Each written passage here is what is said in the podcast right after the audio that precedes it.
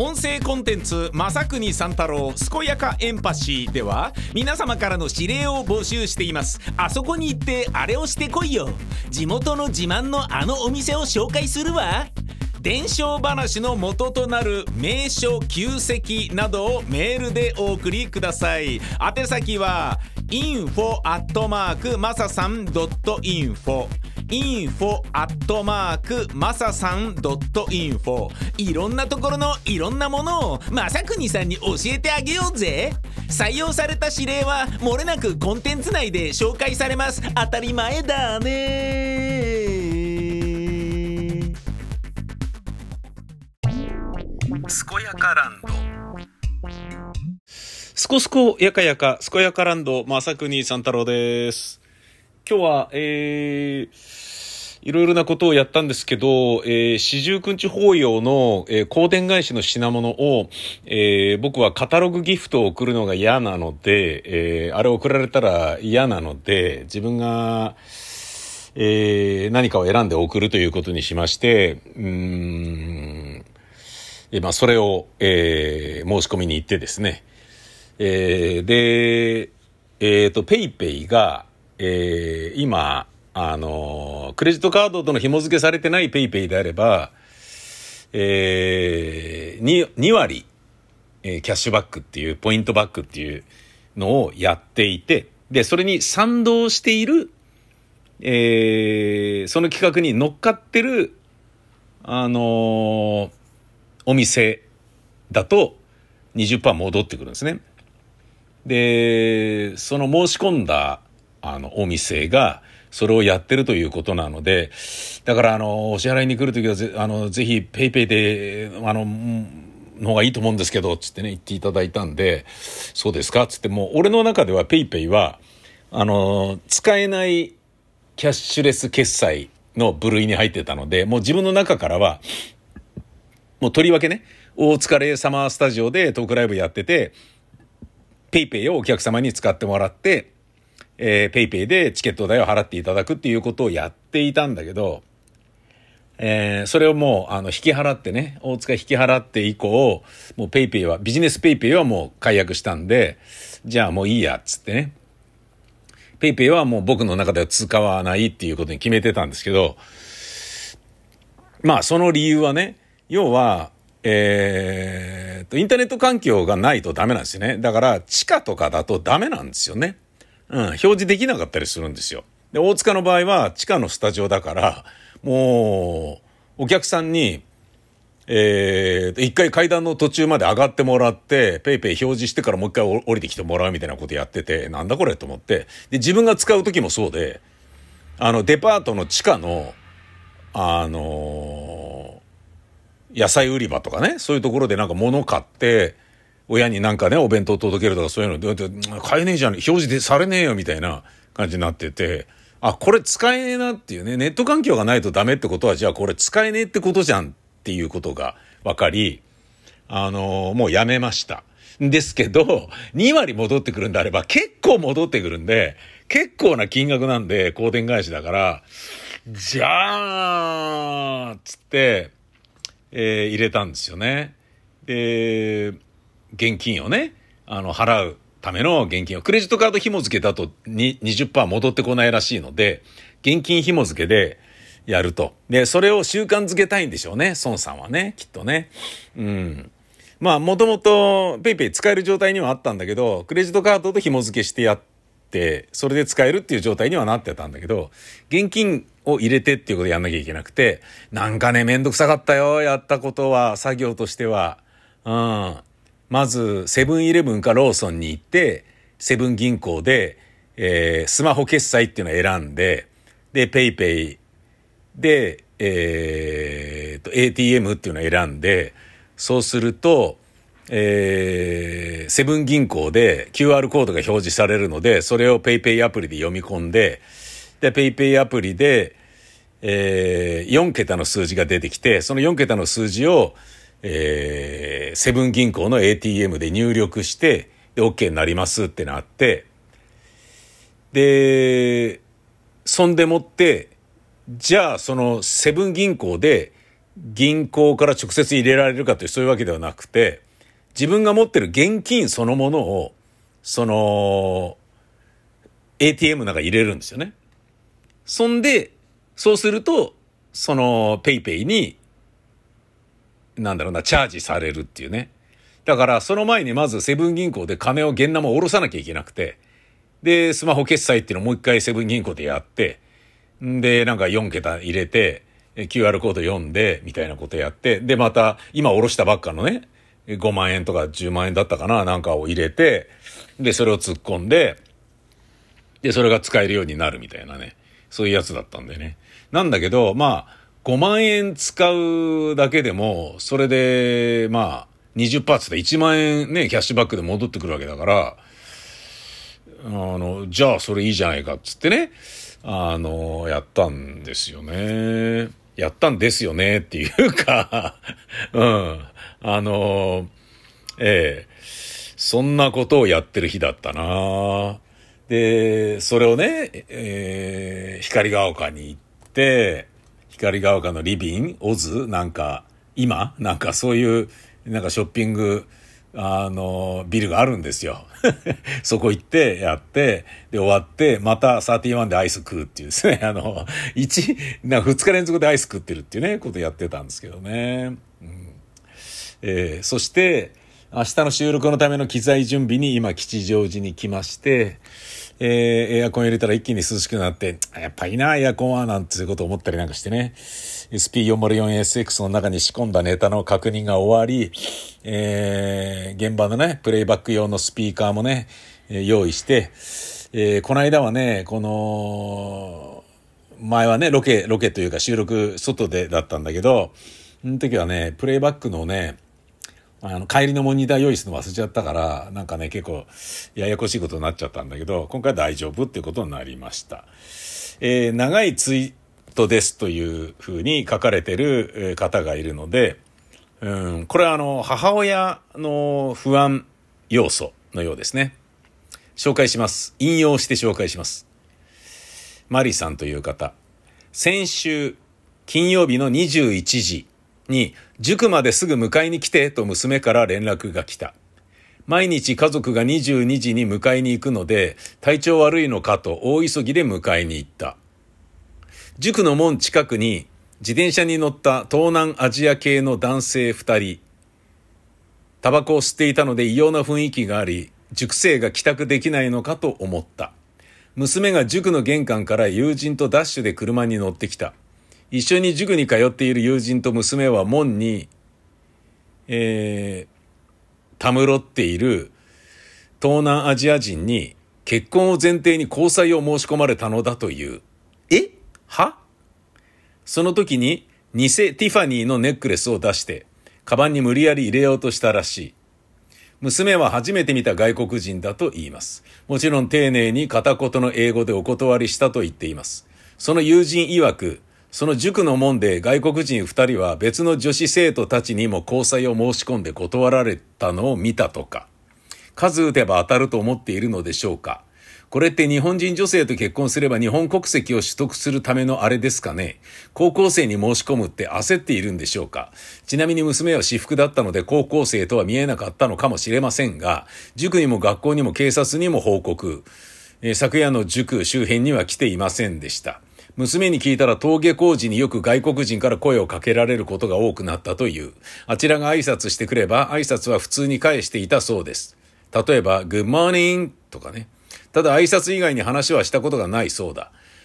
うーむ、万が一を考えるようになった。私でさえ街を歩けば外国人とすれ違うことが増えました。この方々は自転車に乗っている姿を見かけます。交通ルールを守っている外国人ももちろんいます。が、守っていない外国人が目立ちます。その人たちを見ると、外国人技能実習生は入国したら仕事のノウハウのみしか教えてもらっていないのでしょうか日本の文化、ルールなどを教育する研修期間、時間はあるのでしょうか日本のルールに従えないと合国する外国人いましたね。それに従えないなら強制送還はやむを得ず、を強調して示してもらいたい。政府も外国人のあらゆる場面に応じた対策をし、国民の不安を増やさないでほしい。個人の尊重で娘のスマホに探すアプリを入れていませんでしたが、万が一を考えて承諾してもらうかな悩んじゃうなと。娘は子供の頃痴漢にあって身を守るために自ら合気道を習っていました。だから少し安心していたのです。外国人一人なら投げても、二三人だと投げられないし、外国人が増える怖さが日常的になっている。海外旅行で東南アジア系の人たちとの会話が楽しかった。でも日本国内では不安要素だらけで何企んでいるんだと私は疑心暗鬼で見てしまう。きちんとルール守っている人が馬鹿を見ないように犯罪を犯す外国人を甘々にしないでほしい。うーん。そうね。外国人の不法就労、不法滞在防止にご協力をくださいと。えー、不法滞在者に部屋を貸さない、えー、賃貸契約の保証人にならない、携帯電話や預金口座を貸さない、名義貸ししない、雇わないようにしてください。うん、そうなんだよな。だからさ、こうやって思うと、その、スリランカのね、ウィシュマさんが亡くなられた話にしても、その、いや、彼女は本当に、えー、最悪な結果となってしまって、同情以外の何者も感じないし、とてつもなく悲しいお話なんですけれども、ただ、日本が、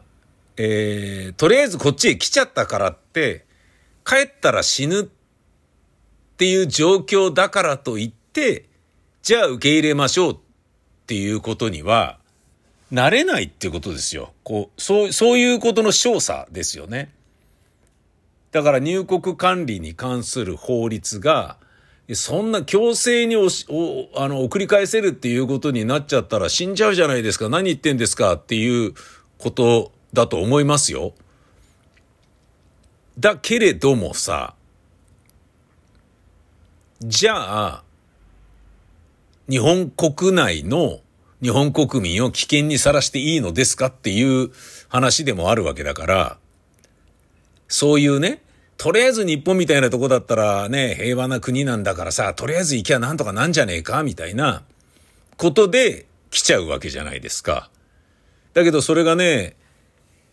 正式な手続きにのっとっていないで来てしまった人をそれでもかわいそうだから何とかしようよっていうことを繰り返しやっていたら、おい、日本に行けばとりあえず何とかなるぞっていうことになっちゃうから、わさわさわさっと押しかけますよね。で、それはやっぱたまったもんじゃないから、えー、強制送還できるようにしようっていう。だから、来ても無駄だよっていうアピールをこれからするっていうことですよ。だから、なんだかんだ行けばなんとかなんじゃねえかっていうふうに思ってんじゃねえよっていうことですよね。で、今までは、なんとか実際なってたわけじゃないですか。ただ、ウィシュマさんは亡くなられたから、あの、大問題になっているわけで、その、人道的にね、具合が悪いのに放置したっていうことは人道的にひどいと思うけれど、だけど、ね、な、こう、送り返すっていうことができないからそうなっちゃってるわけで、もうなんか、どうしようもないようなレベルの話ですよね。結局、トランプ元大統領のように、もうアメリカのことしか考えないからね、みたいな感じの、ね、はっきりしているね、あの、困ったちゃんのような大統領じゃなかろうとも、何しろ自国を優先することは当然なのだと思うのですよ。うん。やっぱり秩序というものがあるし、その秩序を守れない可能性があるわけだから、なぜなら、その、核を持ってない国だし、戦争を反対していて、9条が未だにね、えー、憲法のね、あ主だったところに、主だったところっていうかね、もう大きな目玉として鎮座増し増してるわけだから、っていうことは、えー、やっぱり甘っちょろいなんかね、脳みそお花畑なところが先進国の中ではあるわけじゃないですか。でも、唯一の被爆国だからこそ、お花畑でいいだろっていう考え方もあるし、あの、お花畑の国があるからこそ、核は持っちゃいけないんだっていう考え方もあるわけだから、わからない、あの、話ではないんだと思うんですよね。それがまあ、九条肯定派の話だと思うんですけど、なんだかんだね、みんな自国のことしか考えていないのかっていうのは、なんか聞こえのいい球団めいているけれど、なんだかんだやっぱね、自国の利益を優先しますよね。うん。自国が損してもいいからみたいなことはないと思うんですよね。あの、パレスチナ問題とかもね、すんげえ、ね、どうやったらあれはね、落ち着くことになるんだろうなと思うんだけど、調べれば調べるほど、あの、初期の段階のイギリスがひどいじゃないですか。何やってんだよっていう。いや、そんなことや、いや、これ全部イギリスのせいじゃんみたいなことにもなってるから、みんなね、あの、自国の利益を考えると、やっぱね、大英帝国おっかねえよ、本当に。もう、そのね、イギリスのね、こうやったらうまい、うまいこといくんじゃねえかみたいな感じで、ねアラブもアジアもね、あなんだ、ユダヤも、えー、ああっちの方、あの、イスラムも、もうどっちも、えー、ちょっと抑えときたいんだよね、みたいな、アブハチ取らずならぬ、えー、2頭追って2頭得ようとしたがために、ね、こんなことになっちゃって、えー、しかも未だにね、何ら、あの、解決の兆しもないまま、いろんなね、問題、血みどろの状態が続いているよね。うん。で、まあ、それは、うん、なんだろうな、アメリカがね、戦後、ね、日本が、え北方領土でロシアと揉め続ける、ねイラクのことであの国と揉め続けるみたいなことであったりっていうのが、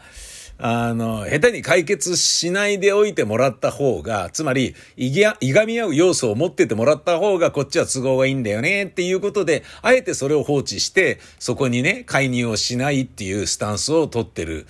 あの、狡猾さと同じようなことですよね。結果、なんかね、表立って綺麗事の同盟結んだりとかっていうようなことはやってるけど、でもやっぱ肝心なところでは、あの、溺愛するような運命共同体にはならない。それはね、まあ、ベラルーシに向き合うプーチンさんもね、全く同じ。まあまあ、あれはね、もう完全に属国みたいなもんだからあれだけど、ね、じゃあ日本はね、アメリカの属国じゃないのかっていうとね、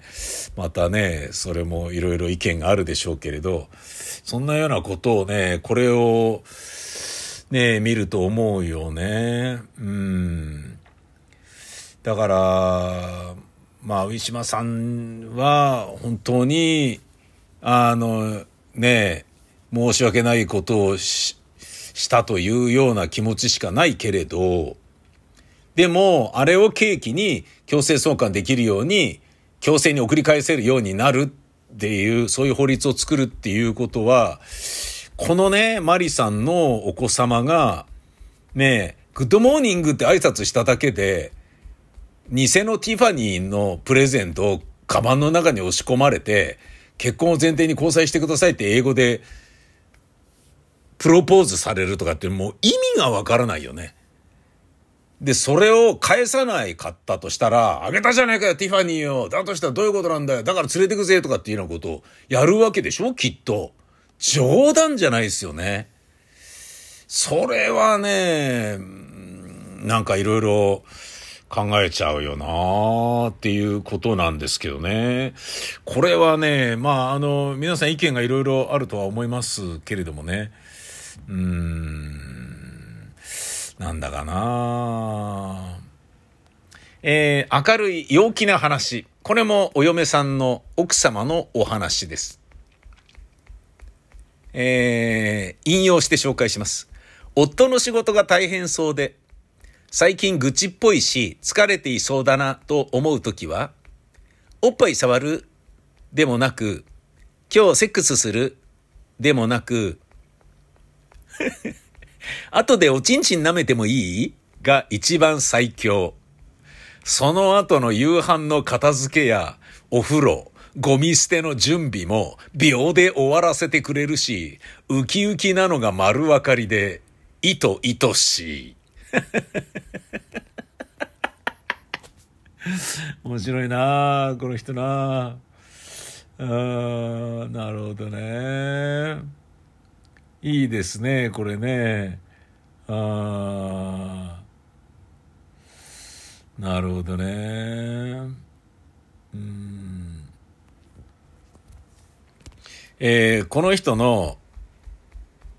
ツイートいろいろ面白いみたいですね。コンビニでのパートが決まったと女友達から LINE が来たので、わあ、おめでとうって返信をしたら、返信をしたら、全然嬉しくないよ。あんた頭の中いつもお花畑だね。なんで私が働かなきゃいけないの？旦那の給料が低いからだよ。共働きってすごく恥ずかしいことなんだよ。と言われた。平安時代から来たのかな？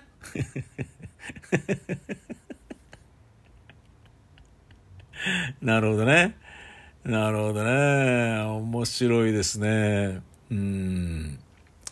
えー、さらにこの方の別のツイート。マドンナの名言。私はずっと人気者であると同時に嫌われ者で、成功者であると同時に敗者で、愛されると同時に憎まれてきた。で、今になってわかるの。どちらにしろみんな意味のないことだってね。人気で愛されることよりも、成功よりも、自分がどう生きたいかが大切。アンチが怖くなくなるよ。なるほどね。なるほど。やりますね、マドンナね。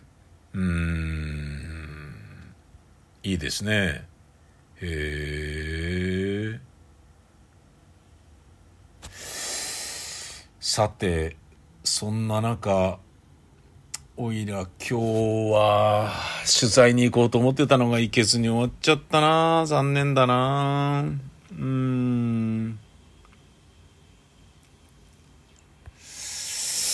えー、別の方、メンタルの先生に、どうしたら自己肯定感を高められますか？と聞いたら、自分ができる小さな目標を持って自信を少しずつ持ちましょうなんて言わないで、では、自宅での過ごし方を詳しく教えてくださいと質問されたので、なんだか意外なことを聞くなぁと思っていたら、家で過ごす5つのこと、服、インテリア、食べ物、ベッド、お風呂を丁寧にヒアリングされた後、もし自分の愛する人が同居していたら、同じ服やインテリアで過ごしてもらえますか？と質問されたので、うーん、違うと思います。と回答すると、実は自己肯定感が低い人って、自分だからこんなものでいいかを積み重ねていたりするんです。だから、安いから楽でいいから、自分なんてという理由でいろんな選択をしていると自分を粗末に扱ってしまっていることもあるので注意してほしいんです。はあ、なるほどね。面白いね。もっと言えば、もし自分が最愛の人ならという基準で、まず自分の身の回りのものを選んだり、整えてみてください。つまり、自分のことを常に最愛の人として大切に扱ってあげる。愛のある選択や言葉を自分に伝えてあげると自己肯定感は育まれていけます。はあ、なるほどね。これ素晴らしいですね。自分の部屋、自分の着ているもの、自分のインテリア、えー、自分の持ち物、これらが、えー、最愛の人と一緒に暮らすことになったとして、これをそのままにしますか？って言ったら、いや、そうじゃないね、みたいなことだとしたら、そういうことだよな面白いなうーん。自己肯定感という言葉は僕は実は大嫌いで、うーん。まあ、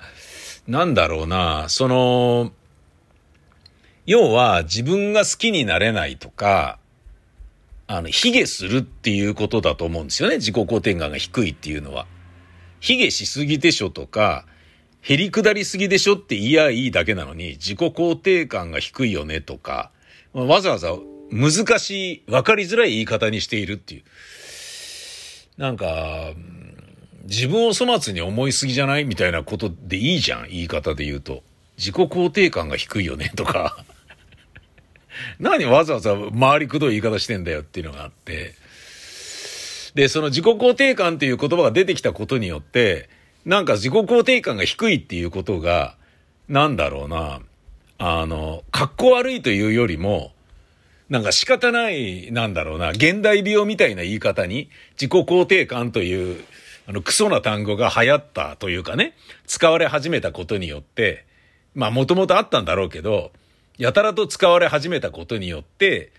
なんか現代病のようなさ、うん、今のご時世だからしょうがないんだ、みたいな感じで、こう、観念しやすいようなことになっちゃった気がして、それが一番ファックだなって思うんですよね。うん。で、別に、うん、自己肯定感が低くても、